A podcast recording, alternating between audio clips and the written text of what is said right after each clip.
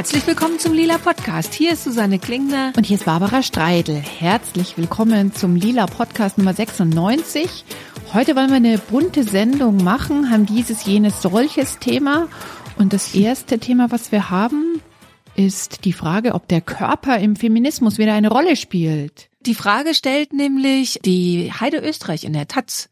Na, das ist ja so ein bisschen so eine alte Geschichte, dass es dann irgendwann mal losgegangen ist, dass wir Feministinnen oder überhaupt im Feminismus die Idee gekommen ist, wie soll ich das sagen? Ja, dass der Körper, gerade Frauen, wo ja sehr viel auf körperlicher Ebene ähm, verhandelt, ähm, projiziert und so weiter wird, dass man den so ein bisschen abtrennt von vom Rest. Genau, also wie, wie ähm, Heide Österreich in dem Text ja auch beschreibt, ist es vor allen Dingen so die Schule von Judith Butler gewesen, die diesen Gedanken so in den Feminismus reingebracht hat und dann vor allen Dingen auch an die Universitäten gebracht hat.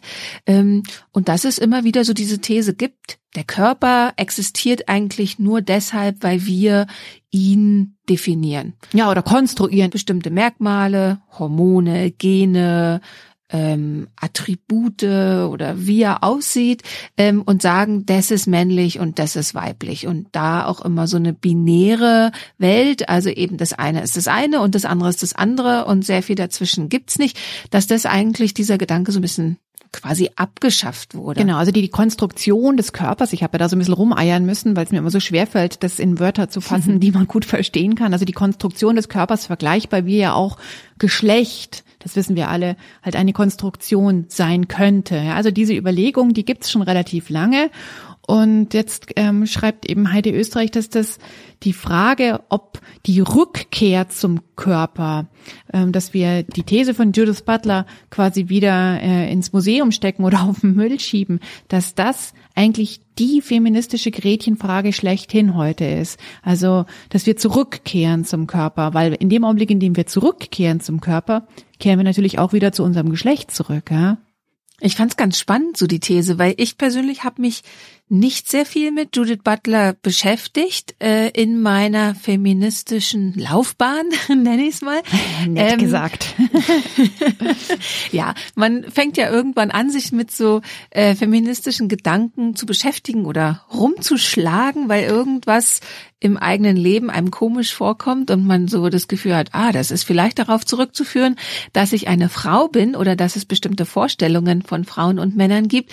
Und dann fängt man ja an, Sachen zu lesen oder ähm, zu reflektieren. Bestimmte Fragen sind dem einen wichtiger, der anderen unwichtiger und so weiter und so fort. Man hat da so seinen eigenen Schwerpunkte. Also ich glaube, das geht jeder Person so, die anfängt, sich mit feministischem Quatsch zu beschäftigen.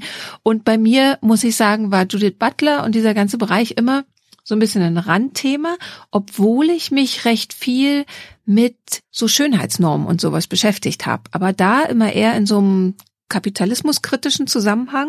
Also was hat es denn alles damit zu tun, dass wir ständig Zeug kaufen sollen, um uns als richtige Frau zu fühlen? und so.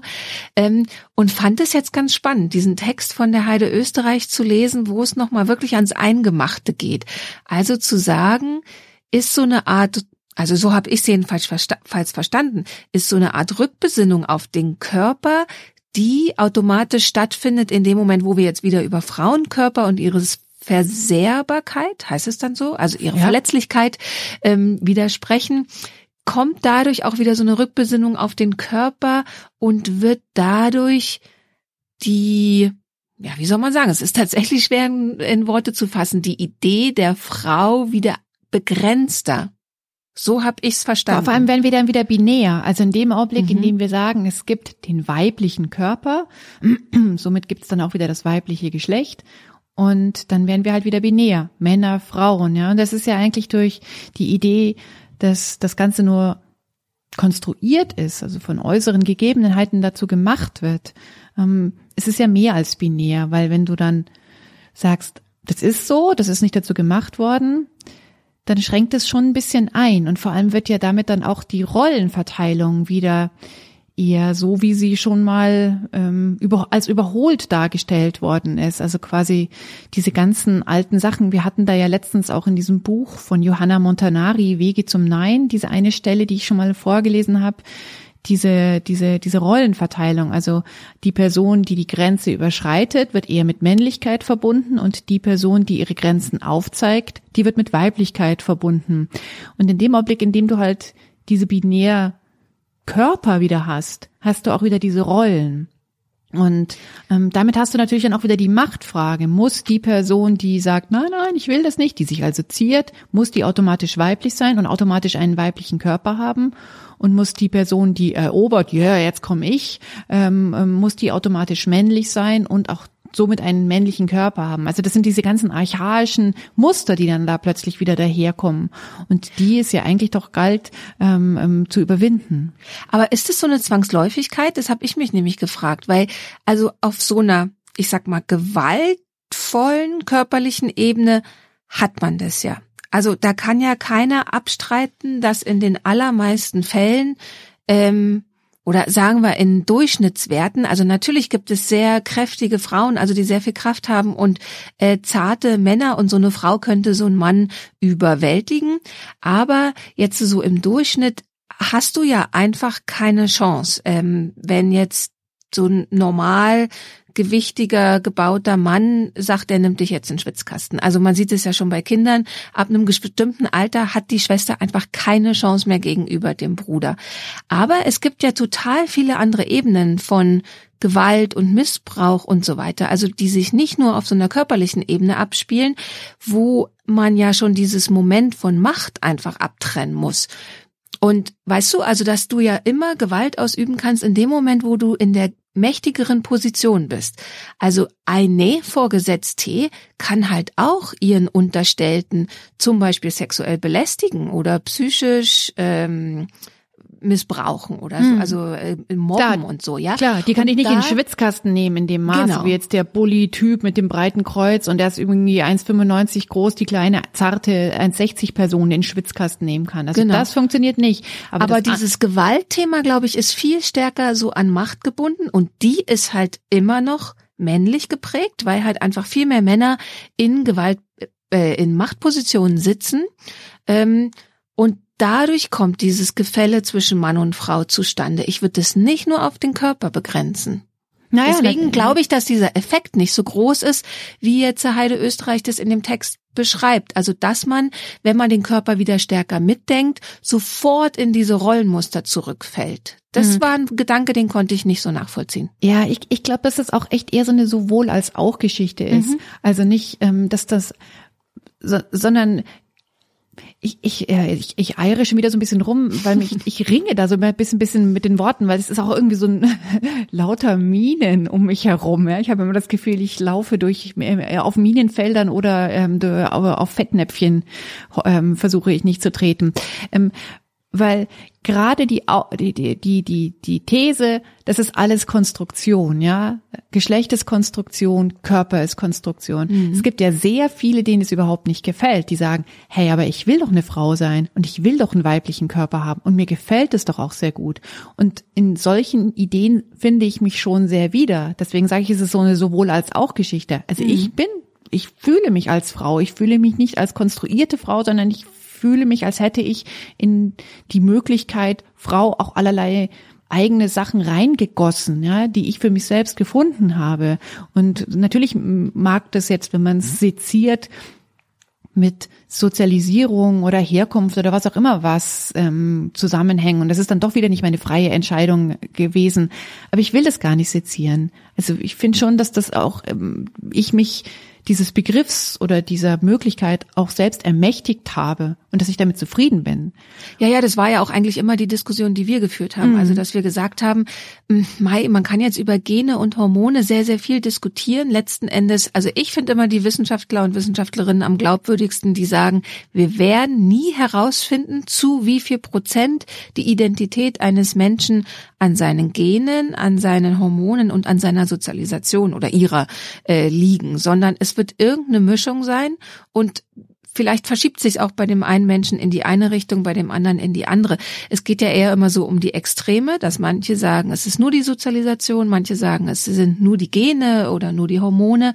Und unser Punkt war ja auch immer eher zu sagen, man versucht sich zu befreien von diesen Zuschreibungen. Mhm. Also hm es Ja, gibt total halt recht. jetzt nicht so dieses, oder es gibt diesen Effekt, den zum Beispiel Hormone haben, aber ähm, wenn ich zum Beispiel diesen Effekt bei mir nicht spüre, bin ich deswegen nicht keine Frau, sondern äh, also diese Zwangsläufigkeiten gibt's einfach nicht. Und das ist, glaube ich, auch dein Gefühl eben, dass du Genau. sagst so, du willst gerne sagen können oder du sagst auch, du bist eine Frau und du fühlst dich mit dem Begriff Frau auch wohl, aber es geht natürlich dann sehr schnell, kommt ja dann sowas, du fühlst dich dann nicht mehr wohl, wenn es darum geht, okay, als Frau musst du so und so und so und so sein, sonst bist du nämlich keine richtige Frau, ne? Ja, genau. Also das, das, das also perfekt ausgedrückt, das ist das sowohl als auch bitte Problem. sehr. Ja, danke schön.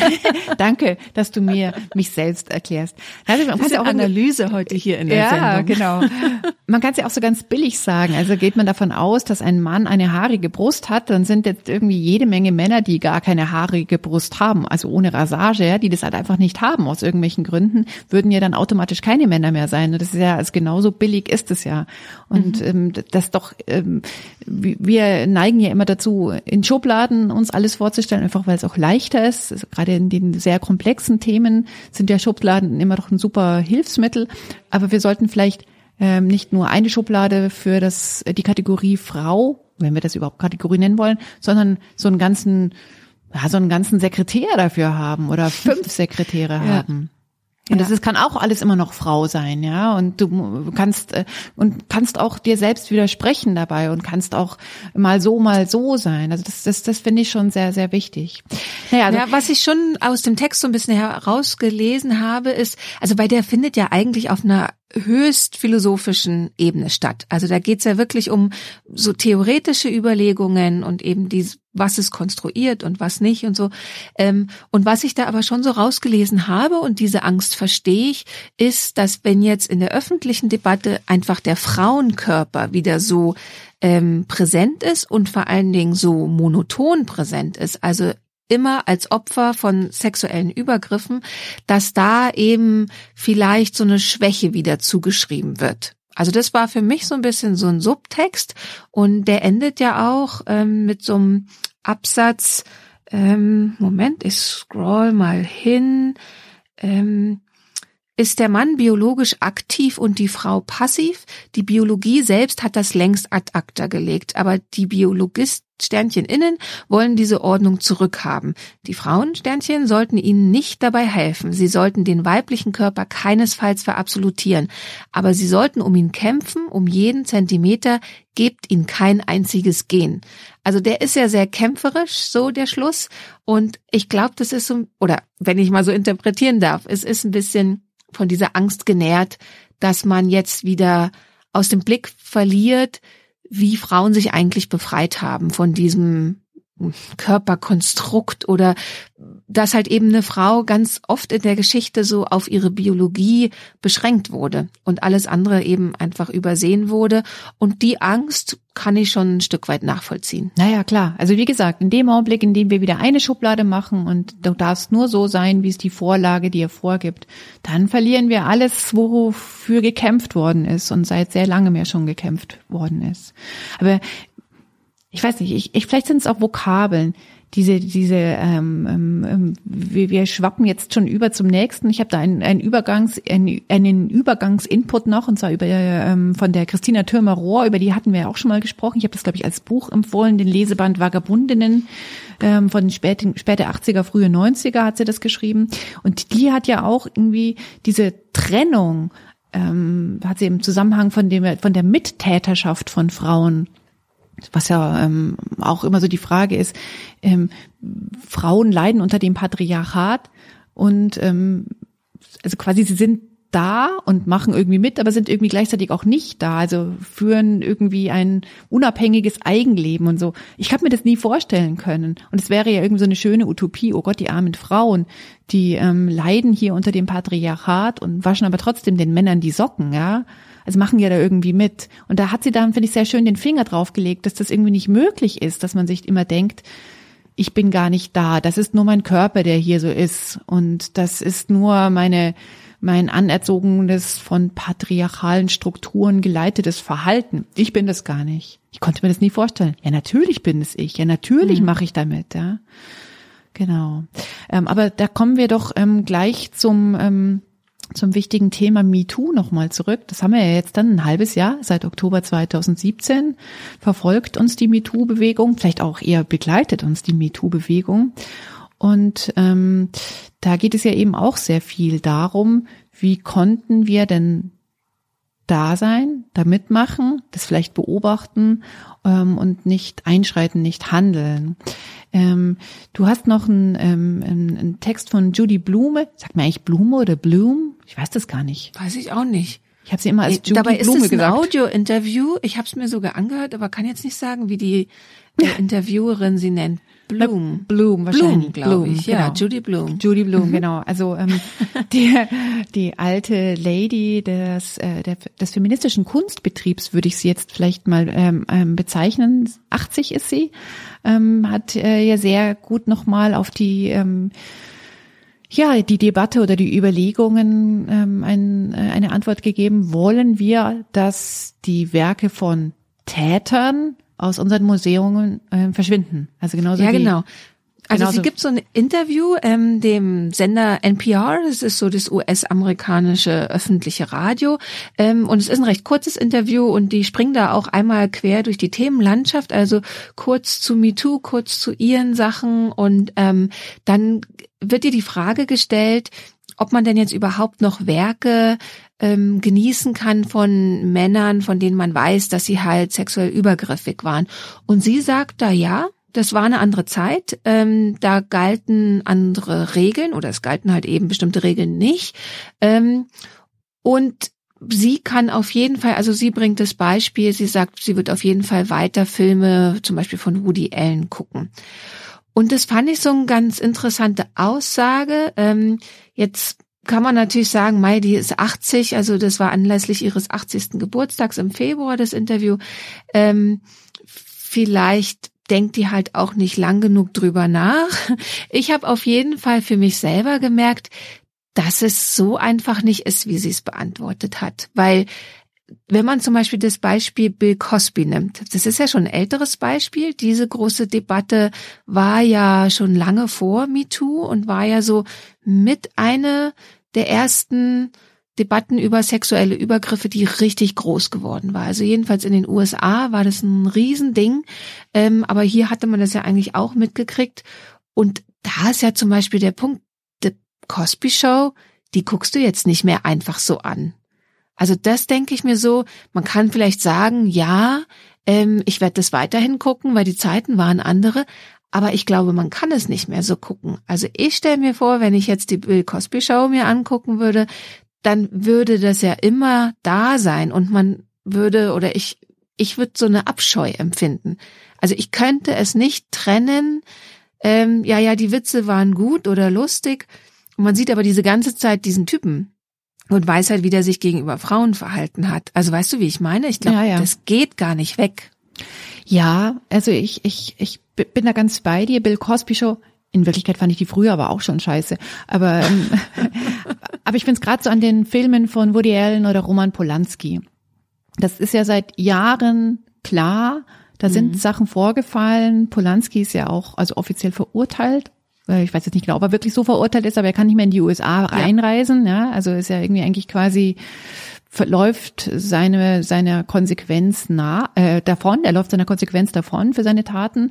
Ähm, und trotzdem gibt's weiterhin Werke von ihm. Und jetzt ist ja auch im, im Rahmen des neuen Woody Allen Films, wo Justin Timberlake ja mitspielt, ähm, der hat dann da irgendwie bei den war es bei den Golden Globes, hat er noch schnell getwittert, ja, ähm, meine Frau sieht ganz toll, Jessica Biel sieht ganz toll in ihrem schwarzen Kleid aus und hey, ähm, ähm, Times Up, ganz wichtig und hat dann äh, bösen Gegenwind gekriegt, was er denn eigentlich für ein, für ein Heuchler wäre, ähm, dass er da äh, die ähm, Times Up unterstützt, also die ja Geld riesengroße Mengen an Geld bereitstellen, um Frauen Anzeigen zu ermöglichen, finanziell zu ermöglichen, die sie wegen sexualisierter Gewalt machen möchten, ja.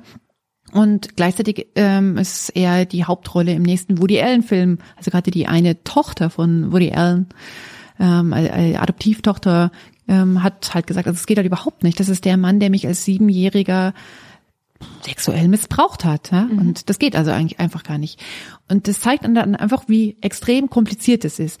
Ich finde es A, wichtig, dass man es weiß. Und ich würde mir dann schon auch wünschen, in einem Museum diesen Hinweis zu haben um ähnlich wie ich das bei dem Film dann auch selbst entscheiden kann, sehe ich den Film jetzt einfach an und finde die Bill Cosby Witze einfach witzig, ja, und das war's auch schon, oder sehe ich das an und weiß, der Typ hat ähm, ganz viele äh, falsche und schlimme Dinge getan.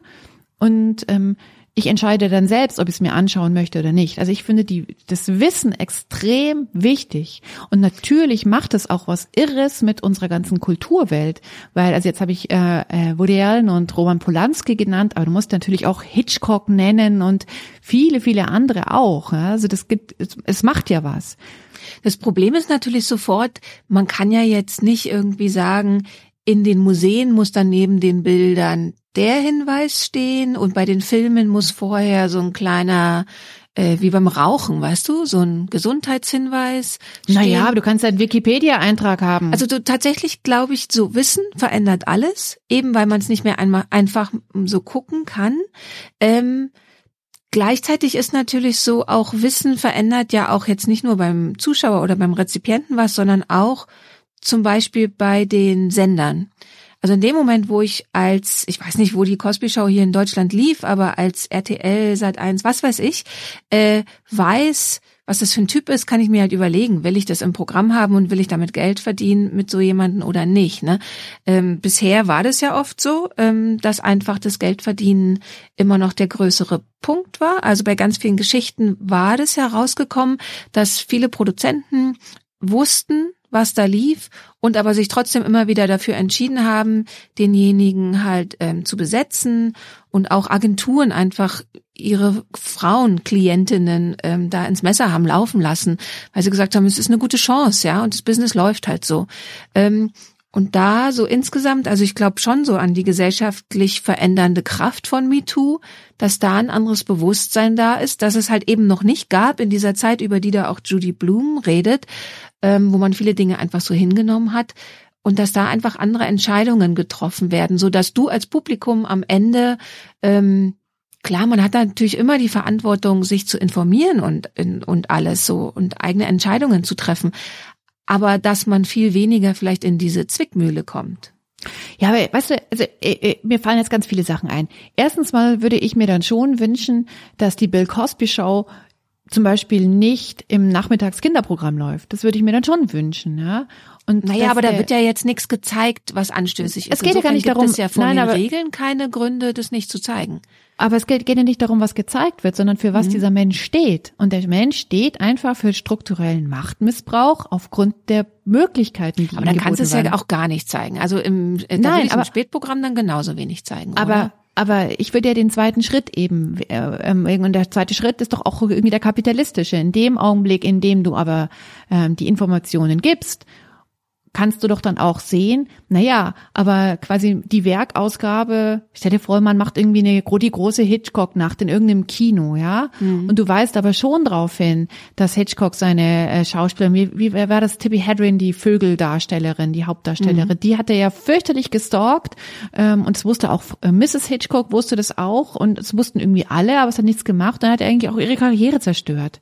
Ähm, ich finde es schon wichtig, dass Klar, zu, wenn du so wissen. eine Werksschau hast, genau, genau. Und ja, weißt du, dann kannst du natürlich auch irgendwie den Umgang mit dem Werk nochmal anders machen. Ich glaube trotzdem nicht, dass äh, Hitchcock posthum sein ganzer Ruhm weggenommen äh, wird, aber man versteht vielleicht auch Filme dann ganz mhm. anders. Ja? Mhm. Und das, das finde ich ist schon auch eine, eine, eine Möglichkeit, die, die den, auch den, den, wie soll ich sagen, den Umgang mit dem Werk, was vielleicht auch ein liebgewonnenes Werk sein kann, immer noch ermöglicht. Aber einfach zu sagen, so weg damit, das finde ich falsch. Also weil alles irgendwie weg, genauso wie es eigentlich falsch fand, dass Kevin Spacey aus dem Ridley Scott Film rausgeschnitten worden ist. Weil was hat dieser Film jetzt mit dem zu tun gehabt? Was ist? Also ich meine, das war ja meines Erachtens eine weniger moralische Entscheidung, sondern hauptsächlich eine ökonomische Entscheidung, weil der sich wahrscheinlich gedacht hat, oh verdammt, das ist ja dann Gift für, für die Kasse. Kein Mensch will diesen Film mehr sehen oder ich werde nie einen Oscar dafür kriegen. Gerade er es auch nicht gekriegt dafür, ja. Ja, ja. Aber also das ist tatsächlich, glaube ich, es gibt so verschiedene Ebenen, weil also wie du gesagt hast, wenn sowas eine Werksschau ist, dann kann man das natürlich ganz anders einordnen. Wenn es jetzt darum geht, sendet man was im Fernsehen oder nicht, dann kannst du das einfach nicht einordnen und dann müsste man sich einfach immer dafür entscheiden, es einfach nicht zu zeigen. Und wenn man es zeigt, nimmt man halt billigend in Kauf, dass Leute es einfach nicht wissen und man diesen Menschen dadurch immer noch eine Bühne bietet. Bei diesem Film, da dachte ich auch, also wenn die jetzt mit den Dreharbeiten gerade erst angefangen hätten, wäre es eine total nachvollziehbare Entscheidung gewesen, Kevin Spacey da eben rauszunehmen, weil man einfach seinem Umfeld nicht zumuten will, dass da vielleicht irgendwas wieder ist. Und dadurch, dass dieser Film aber eigentlich fertig war, war das natürlich eine rein ökonomische Entscheidung, total. Also die hätten ja total aufs Maul gekriegt, wenn der dann ähm, eben erscheint und Kevin Spacey ist da noch mit drin und wie du sagst, dann kannst du halt alle Preise vergessen ähm, und niemand guckt sich den an. Hm. Ja. ja, ja. Aber jetzt, ich, also ich finde, Kevin Spacey ist so ein, so, ein, so ein super Beispiel für all das. Also jetzt gerade bei Netflix zum Beispiel läuft ja American Beauty, ist ja immer noch da, ja. Das kannst du dir ja mhm. immer noch anschauen und da könnte man sich natürlich schon überlegen, ob man auf diesen Kurzbeschreibungen quasi wie so einen Wikipedia-Eintrag, also bei Kevin Spacey würde ich es vielleicht nicht machen, ja, der ist nicht verurteilt worden, ja, das ist alles immer noch Aussage gegen Aussage. Aber wenn angenommen jetzt, wie heißt der Anthony Rapp, der ja auch in Star Trek Discovery mitspielt, jetzt, das sind ja lauter Namen, die du halt siehst bei Netflix, dass du da den Zusatz kriegst. Hm. Einfach diese Informationen einmal. Hm. Warte mal, und, und eine Sache noch. Und ich finde aber auch, dass das die Chance ist für diese Menschen, die sich mh, hm, sexualisierter Gewalt schuldig gemacht haben. Also ich finde nicht, dass die alle eingesperrt werden müssen und in einem äh, in einem Container verscharrt werden mitsamt ihres Werks, sondern ich glaube da schon auch, hey, bekennende Optimistin, an die Möglichkeit einer Resozialisierung. Ja? Also was auch immer sie machen, ob sie eine Therapie machen, ob sie ihr ganzes Vermögen, Times Up oder was auch immer spenden. Aber ich glaube schon, dass die einen Weg zurück also den haben sie irgendwie schon verdient, ja. Wenigstens, dass man es ihnen anbietet. Und diesen Weg zurück kannst du aber nur finden, wenn es öffentlich ist, wenn das die Menschen wissen. Also, verstehst du, was ich meine? Ja, ja.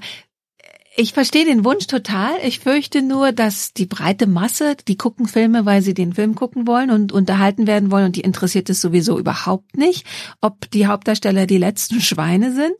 Ähm, ich denke mir auch so, da würde ich, also da vermute ich, dass der Anreiz wieder größer wäre, wenn jetzt zum Beispiel Netflix mal so eine Werkschau machen würde über irgendjemanden, da eben dann auch eine Doku dazu mit in, was weiß ich, das sind dann fünf Filme, die werden als Paket veröffentlicht und dann kommt eine Doku mit dazu, wo sowas dann eben mit vorkommt. Ich kann mir das andere nicht vorstellen. Hm. Ja, das ist eine ja. Utopie. Ich bin ganz ja, bei dir, das ist eine Utopie, aber das Bedürfnis habe ich schon. Mhm. Ja, total spannend auf jeden Fall. Ähm, wir freuen uns total über eure Meinung. Also, weil ich kann mir vorstellen, dass ihr auch ähm, da Gedanken dazu habt. Schreibt uns die mal in die Kommentare, dann können wir da noch ein bisschen weiter diskutieren. Ähm, ich will ganz kurz noch einen Text empfehlen, den ich sehr spannend fand. Und zwar ist es so ein Kommentar aus Norwegen zur MeToo-Debatte.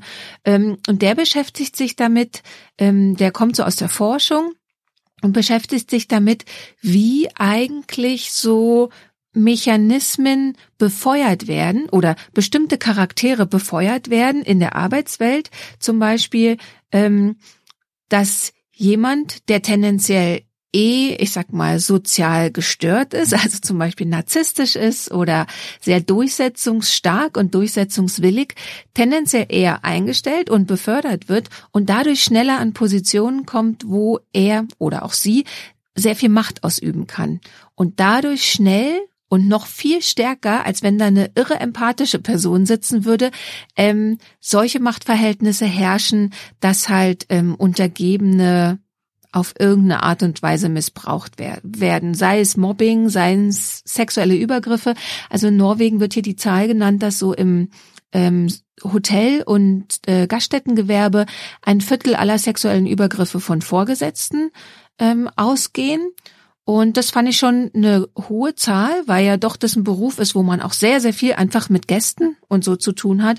Und äh, man kann sich ja immer, oder man kennt viel ja die Geschichten, was weiß ich, zum Beispiel von der Wiesen, dass da die Bedienungen auch sagen, du gehst halt zwei Wochen dort arbeiten und weißt, du wirst die ganze Zeit einfach angegrapscht und blöd angequatscht. Ähm, und das ist aber ein Viertel dort eben Vorgesetzte sind. Und ähm, da werden sehr viel Wissenschaftler ähm, befragt und zitiert und die sagen so wirklich ganz interessante Sachen. Also, dass die MeToo-Debatte auf der einen Seite solche Dynamiken verändern wird und dass man andererseits aber auch sehen muss, welche Anreize die Arbeitswelt immer noch schafft, um halt bestimmte Personen zu befördern. Also dass es die sehr viel leichter haben, aufzusteigen. Ähm, dann war hier so ein Satz, den fand ich auch so ganz interessant, ähm, dass es besonders wahr ist, also besonders stark sich zeigt, ähm, dass eben sich das Verhalten von einer Person verändert, die mächtiger sie wird, ähm, wenn es um den Punkt geht, dass eine Person davon überzeugt ist, wie toll sie selber ist, was man natürlich immer stärker denkt, also tendenziell immer stärker denkt, je mehr man befördert wird, und dass dadurch auch der Glaube verstärkt wird, dass man bestimmte Dinge tun kann und bestimmte Dinge auch tun kann, ohne dafür Konsequenzen zu erwarten. Und dass das Gehirn von Leuten, die halt so eher narzisstisch sind, halt ganz schwach ausgeprägt ist an diesen Stellen, wo es darum geht, dass sie die Gefühle anderer Menschen ähm, nachvollziehen können, also dass sie empathisch sind. Und das kann man wohl nicht nur eben dort sehen, bei Leuten mit sehr viel Macht, die dann wiederum nicht sehen, dass sie übergriffig sind gegenüber Untergebenen, ähm, sondern man kann es auch sehen in sehr äh, sozial hierarchischen Gesellschaften, also zum Beispiel eine Gesellschaft wie England oder so, wo der Stand immer noch extrem wichtig ist und ähm, die Leute halt auch gucken, dass sie sich abgrenzen nach unten hin. Und dann war da der äh, interessante Satz, ähm, People with the greatest wealth and privilege are unable to understand what it's like for the many who live under much more challenging conditions. Und da musste ich so an Jens Spahn denken, der ja jetzt gerade erst diesen Kommentar rausgehauen hat, oder na gut, jetzt gerade erst ist in Twitter-Dimensionen schon vor einem halben Jahrhundert, aber halt gesagt hat, ähm, dass man halt von Hartz IV nicht automatisch arm ist und da habe ich auch so gemerkt, es gibt so viele Parallelen zwischen Sexismus oder eben so dieser sexuellen Übergriffigkeit und Dominanz und diesen Machtbeziehungen da drin und sozialer Kälte, also überhaupt den Machtbeziehungen in der Gesellschaft. Also, dass es eigentlich ein Phänomen ist, was halt auch ganz viel mit, also wir reden ja eh immer darüber, dass es ganz viel mit Macht zu tun hat, aber nochmal mit so wie sagt man denn, mit sozialem Stand oder mit ähm, ja, sowas zu tun hat. Also Kapitalismus im Prinzip am Ende wieder. Also dass eben ähm, sobald man den Aufstieg geschafft hat, ganz schnell das Verständnis für die da unten aufhört. Das fand ich sehr, sehr spannend. Den Text empfehle ich sehr, den verlinken wir ähm, in den Show Notes, ähm, dass ihr den auch nochmal nachlesen könnt ich fand es ganz interessant, weil es halt so eine Mischung war aus Analyse und Wissenschaft und ähm, nochmal so übergreifend verschiedene Bereiche sich anguckt, was passiert hm. da eigentlich. An der Stelle ähm, muss ich ja immer sagen, ich glaube doch, wenn wir ein bedingungsloses Grundeinkommen hätten, würde sich allerlei verändern. Also, weil das hat doch, mhm. Äh, das ist klar, wenn du nie Probleme damit hattest, wie werde ich meine Miete im nächsten Monat bezahlen können, dann denkst du einfach auch anders. Du musst halt die Zusammenhänge nicht mehr sehen, weil es halt dein Leben nicht tangiert. Also das ist, glaube ich, der Punkt. So, du kannst halt sehr, sehr gut weggucken. Exakt. Ich habe hier noch eine Buchempfehlung und zwar das Buch Women in Power von Mary Bird. Das ist auch auf Deutsch erschienen. Da heißt es, naja, da natürlich Frauen und Macht, ein Manifest. Ähm, auf Deutsch ist es im Fischer Verlag erschienen. Auf Englisch ist es bei Profile Books erschienen. Ja, über Mary Bird ist zu sagen, die ist, sie ist Althistorikerin an der Universität von Cambridge, ist sie Professorin. Und in England kennen sie bestimmt viele, vielleicht auch hier, als Moderatorin der berühmten BBC-Serie Meet the Romans, also wo es um die ganzen Geschichten rund ums alte Rom gegangen ist. Und dieses Buch ist extrem spannend. Es sind zwei Vorträge, die sie aneinander gehalten ähm, hat, ähm, die einmal ähm, ähm, The Public Voice of Women, also die Stimme von Frauen in der Öffentlichkeit beschreiben. Und die zweite Sache, da geht es um Women in Power. Und was sie eben macht, ist, dass sie diese ganzen uralten Geschichten die ich zum Teil auch kannte aus dem Geschichteunterricht oder sonst irgendwo her, nochmal in einen neuen Zusammenhang stellt. Also zum Beispiel ist es die Geschichte von Penelope, die Frau des, die Frau des Odysseus, ähm, deren Sohn Telemach ihr angeschafft hat, Mama, du darfst hier nichts sagen. Also du sollst in der Öffentlichkeit schweigen.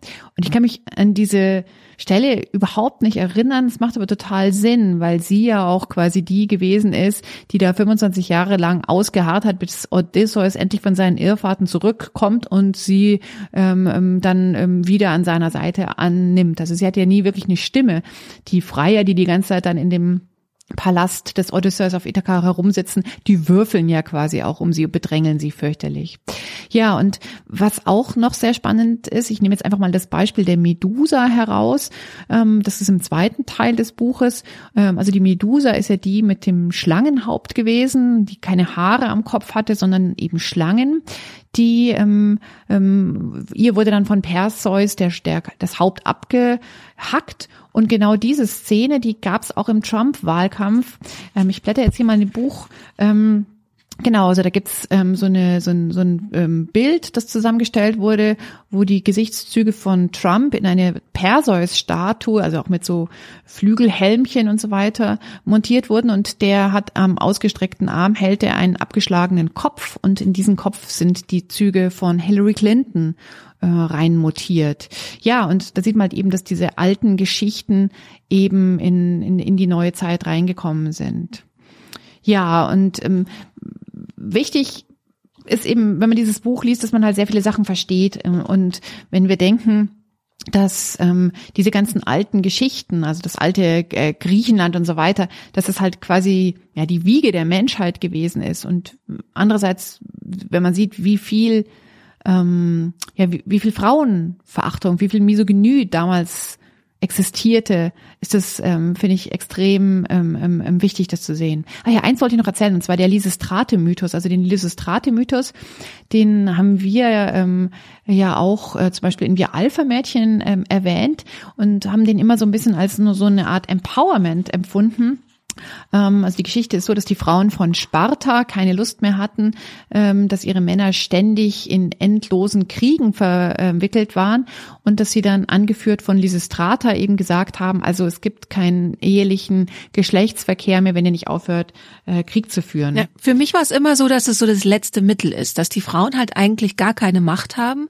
und ihre aller einzige Macht in dem Moment war, halt zu sagen, okay, dann gibt's keinen Sex, ähm, und die haben ja zum Schluss gewonnen. Also die sind ja erfolgreich mit der, mit dem Sexstreik. Und für mich war das aber tatsächlich immer so zweischneidig, dass sie einerseits halt in dem Moment wirklich Macht ausüben konnten, dass es andererseits aber auch ein Zeichen dafür ist, dass sie ansonsten darüber hinaus komplett machtlos sind, weil sie einfach kein Mitspracherecht haben. Girl Power at its finest, you might think, so schreibt es auch Mary Bird. Aber in Wirklichkeit ist das gar nicht so viel Girl Power gewesen. Mhm. Und ähm, da sagt sie dann zum Beispiel, dass man als erstes mal hinschauen sollte, wer war denn die Schutzgöttin der Stadt Sparta? Das war die Pallas Athene. Und ja, eine Göttin, hurra, aber nein, es ist keine Frau gewesen. Also schon allein ähm, die Geburt der Pallas Athene, die ist ja aus dem Kopf des Zeus herausgekommen, also eine Vision, äh, die, wie es schrecklich ja nicht geht, äh, zur Reproduktion werden nicht mal mehr Frauen gebraucht, sondern man kann die Kinder gleich mhm. aus dem mhm. Kopf vom Mann rausschneiden. Ähm, die aber auch überhaupt gar nicht, wir haben ja vorhin schon über den weiblichen Körper gesprochen, überhaupt gar nicht mehr weiblich dargestellt wird. Also ihre Brust ist von so einem Brustpanzer überdeckt, der eigentlich eher an den eines, eines Kriegers ähm, erinnert. Das heißt, das funktioniert irgendwie gar nicht, dass man hier denkt, ah, die Schutzgöttin und die Frauen, die das gemacht haben. Und dann erwähnt sie ähm, dann eben noch die letzte Szene aus dem ursprünglichen antiken Theaterstück, wo ähm, also quasi die Frauen mit ihrem Verlangen durchgekommen sind, ähm, dass die Männer ähm, aufhören sollen, Kriege zu machen, sonst gibt's keinen Sex mehr. Und da wird dann in der letzten Szene eine nackte Frau auf die Bühne gebracht. In Wahrheit war das natürlich gar keine nackte Frau, denn Frauen durften ja gar keine Schauspielerinnen sein, sondern es war ein Mann, der sich als nackte Frau verkleidet hatte, wie auch immer er das dann hingekriegt hatte. Ähm, und der, dieser Körper, diese Person wurde dann verwendet, als wäre er oder sie eine Karte von Griechenland und wurde dann metaphorisch nicht mit dem echten Messer in Teile aufgeteilt, ähm, damit die Männer von Athen und Sparta, die eben die ganze Zeit gegeneinander gekämpft hatten, ähm, halt jetzt Frieden schließen konnte. Also das heißt, wahnsinnig viel Feminismus ist hier dann leider doch nicht mehr drin gewesen. Ja, dann kommen wir zum Ende der Sendung und wir haben noch ein paar Hinweise zum Ende der Sendung. Als allererstes muss ich Werbung für eine Sache machen, die ich in den letzten Monaten ähm, ange fangen habe und die jetzt gerade ähm, fertig wird. Und zwar gibt es ab morgen, also wenn ihr pünktlich den ähm, Podcast am Donnerstag, am Veröffentlichungstag hört, dann morgen, also ab Freitag, den 13. April, gibt es einen neuen Podcast und zwar den SZ-Plan W Podcast. Und ich bin ja schon seit ja, also 2014 haben wir angefangen bei der Süddeutschen Zeitung das Plan B. Das ist ein Wirtschaftsmagazin für Frauen oder ein Wirtschaftsmagazin mit weiblicher Perspektive, weil natürlich sollen es auch Männer lesen, ähm, das zu machen. Und 2015 ist es zum ersten Mal erschienen. Und jetzt gibt es einen Podcast dazu. Alle vier Wochen werde ich eine Episode ähm, machen und darin Themen aufgreifen, die auch in dem Heft gerade so stattfinden, aber nicht genau die gleichen Geschichten wie im Heft, sondern ganz andere, aber mit dem gleichen Schwerpunkt, den es Heft hat, weil Plan B hat immer ein Schwerpunktthema, kommt alle drei Monate. Das heißt, es wird immer ungefähr drei Episoden pro Heft Thema geben. Genau. Und am 13. April geht's los. Ähm, sucht in eurem Podcatcher einfach nach Plan W oder schaut bei Spotify oder iTunes. Da findet ihr es auch. Und ich freue mich total, wenn ihr zuhört. Sehr schön. Und wir freuen uns noch über was. Und zwar, wenn ihr jetzt mal kurz zuhört. Jetzt kommt nämlich unser Werbeclip. Jetzt steht ja schon bald dein fünfter Geburtstag an. Was sollen wir denn machen? Sollen wir zum Ponyhof fahren? Soll ich die Mädchen aus dem Kindergarten einladen?